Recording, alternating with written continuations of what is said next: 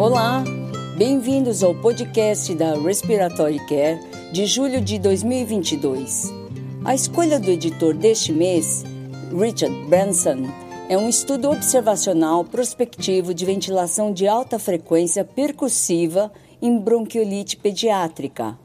White e colaboradores descrevem as mudanças nas trocas gasosas após a transição da ventilação mecânica invasiva convencional para a ventilação de alta frequência percussiva em 41 crianças. A maioria delas preencheu os critérios para a SARA pediátrica. Após a transição para a ventilação de alta frequência percussiva, as crianças melhoraram na ventilação e apesar de uma redução no pico de pressão inspiratória. As alterações na oxigenação foram mistas. White e colegas concluíram que a ventilação de alta frequência percussiva proporcionou melhor ventilação com pressões reduzidas nas vias aéreas na bronquiolite pediátrica. Dominique e colaboradores fornecem um editorial de acompanhamento que sugere que a ventilação de alta frequência percussiva parece ter um papel na melhora da ventilação, mas que a aplicação inconsistente das configurações de ventilação de alta frequência percussiva limita o uso dos resultados. Eles exigem estudos maiores e melhores sobre ventilação de alta frequência percussiva com aplicação consistente da técnica e os resultados definidos para fornecer evidências de uso de um método frequente, mas não completamente compreendido. Em outro estudo, Roberts e colaboradores avaliaram um rodízio clínico de tele-UTI para estudantes de fisioterapia que foram impedidos dos rodízios clínicos presenciais como consequência das restrições da Covid-19. Os estudantes passaram duas rotações clínicas de quatro horas sob a supervisão de terapeutas respiratórios experientes. Os estudantes realizaram avaliações remotas do paciente e do ventilador, incluindo a interpretação das formas de onda do ventilador, gases sanguíneos arteriais e radiografias de tórax. Os estudantes então completaram pesquisas pré e pós-rotação, avaliando sua confiança no gerenciamento de ventilação mecânica e na experiência com telemedicina. Os estudantes expressaram maior confiança na avaliação do paciente, tanto eles quanto os preceptores tiveram percepções positivas sobre o programa. Varecoges opina que o estudo demonstra que um rodízio de tele-UTI é viável e benéfico no entanto, ela adverte que a natureza interativa e altamente psicomotora da prática de terapia respiratória torna improvável que a educação clínica em tele-UTI possa substituir as rotações clínicas presenciais nas UTIs. Em outro estudo, Tolson e colaboradores demonstraram o impacto de filtros colocados no circuito de ventiladores não invasivos para reduzir a contaminação ambiental durante a Covid-19. Neste estudo de bancada, a adição de filtros em várias posições do circuito alterou a sensibilidade do disparo do ventilador e impactou o volume corrente fornecido e estimado. Este trabalho conclui que modificações nos circuitos do ventilador, com a melhor das intenções, podem alterar negativamente o desempenho da ventilação não invasiva. Josh e colegas pesquisaram as percepções de indivíduos com doenças respiratórias usando oxímetros de pulso em casa. 30 indivíduos completaram uma pesquisa estruturada. Josh e colaboradores descobriram que a maioria dos indivíduos relatou que o uso de um oxímetro de pulso em casa foi útil para julgar suas limitações físicas, proporcionando tranquilidade e confiança no manejo da doença. Em outro estudo, TAN e colaboradores realizaram um estudo de bancada de aerossol terapia usando ventilação não invasiva com circuitos de ramo único e com circuitos de ramo duplo, e um nebulizador de rede com e sem umidificação. O depósito de aerossol foi mensurado coletando a droga em um filtro entre o pulmão teste e o modelo de paciente.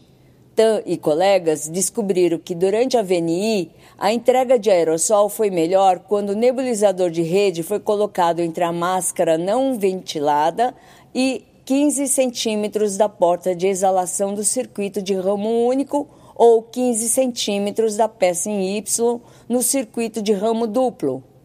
Tan e colaboradores também observaram que a umidificação teve pouco efeito na liberação do aerossol e que a liberação dele foi ruim em um circuito de ramo único com uma máscara ventilada.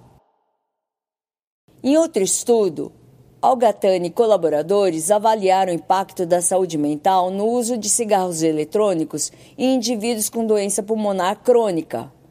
Usando dados do Sistema de Vigilância de Fatores de Risco Comportamental de 2018, Algatani e colaboradores exploraram se o número de dias de saúde mental ruim nos últimos 30 dias explicava a associação entre doença pulmonar crônica e o uso de cigarros eletrônicos.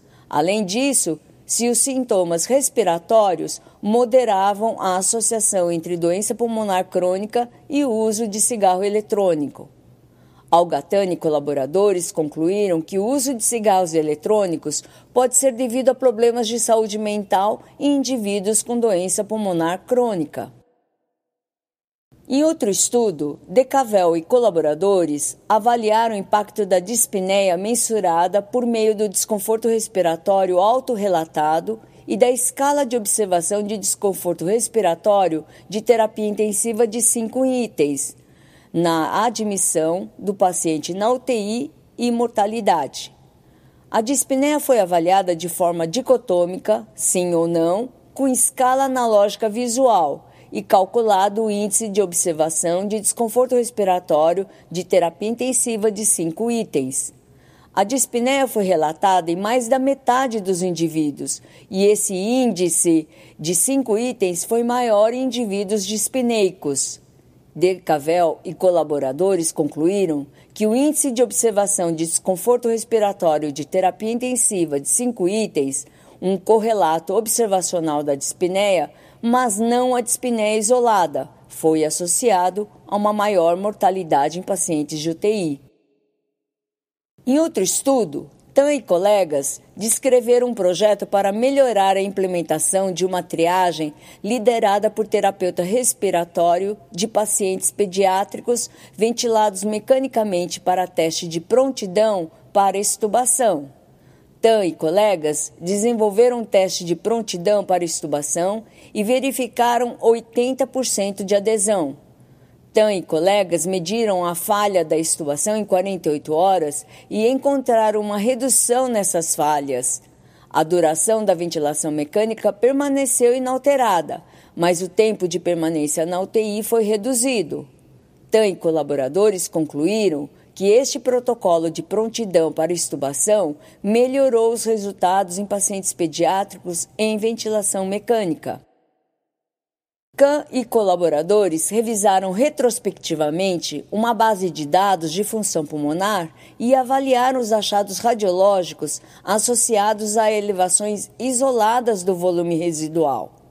Os sujeitos pareados com volume residual elevado com sujeitos com volume residual normal, os autores descobriram que indivíduos com volume residual elevado foram mais propensos a fumar e tinham uma ventilação voluntária máxima inferior a 30 vezes o volume expirado forçado no primeiro segundo.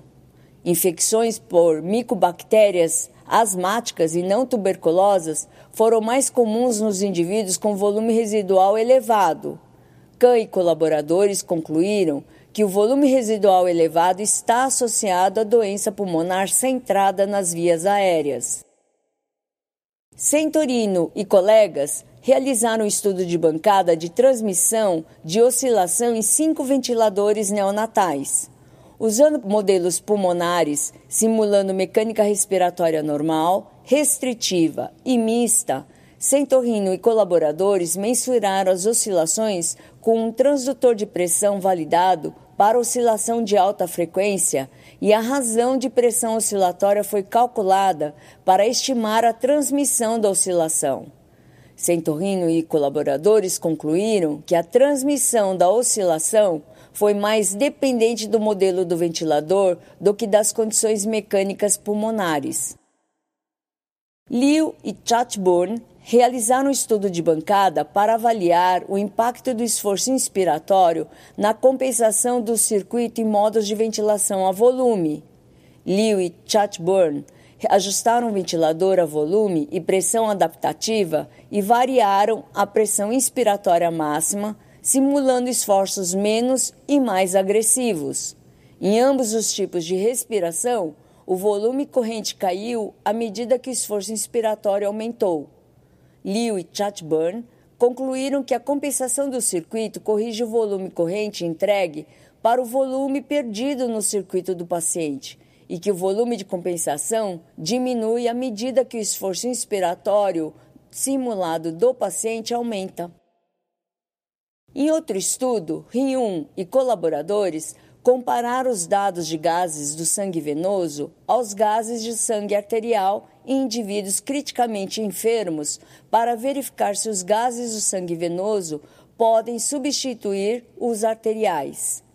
Ryun e colaboradores compararam 292 conjuntos de gases sanguíneos, venosos e arteriais de 82 de indivíduos internados na UTI foram obtidos o coeficiente de correlação intraclasse e os limites de concordância de Blend-Altman. Os gráficos de Blend-Altman mostraram limite clinicamente inaceitável entre todos os parâmetros. A correlação intraclasse foi melhorada em um subconjunto de gases sanguíneos onde a saturação de oxigênio venoso misto foi maior que 70%. Hyun e colegas sugerem que os dados de gases do sangue venoso podem substituir os arteriais após a restauração da perfusão tecidual. Em outro estudo, Kotok e colegas avaliaram anormalidades radiográficas em indivíduos com Covid-19 usando a escala de avaliação radiográfica de edema pulmonar em indivíduos com mais de seis meses. Kotok e colegas avaliaram a associação da evolução inicial e longitudinal desse edema com a gravidade da hipoxemia e os resultados clínicos. Kotok e colegas descobriram que indivíduos adultos que se apresentam no departamento de emergência com Covid-19 e escala de avaliação radiográfica de edema pulmonar acompanhou de perto a deterioração clínica e poderia ser usado para triagem ou prognóstico em pacientes com piora do edema radiográfico. Teng e colegas forneceram uma revisão sistemática da VNI comparando a assistência ventilatória ajustada neuroalmente, NAVA, e a ventilação com pressão de suporte. Baseando-se em dados de 15 estudos, Teng e colegas concluíram que o NAVA melhora a interação paciente-ventilador em comparação com a pressão de suporte, mas faltam resultados importantes, incluindo a duração da ventilação mecânica. E, finalmente, Willis fornece um Cochrane Corner comparando métodos de desobstrução das vias aéreas na fibrose cística. A desobstrução das vias aéreas é uma técnica importante na fibrose cística que inclui uma variedade de manobras e dispositivos com eficácia variável. Então, nos despedimos e até mais! Para receber o conteúdo deste podcast e de podcasts anteriores da revista, por favor visite nosso website em www.rcjournal.com você também poderá se inscrever no nosso website para receber os podcasts de futuros volumes da Respiratory Care.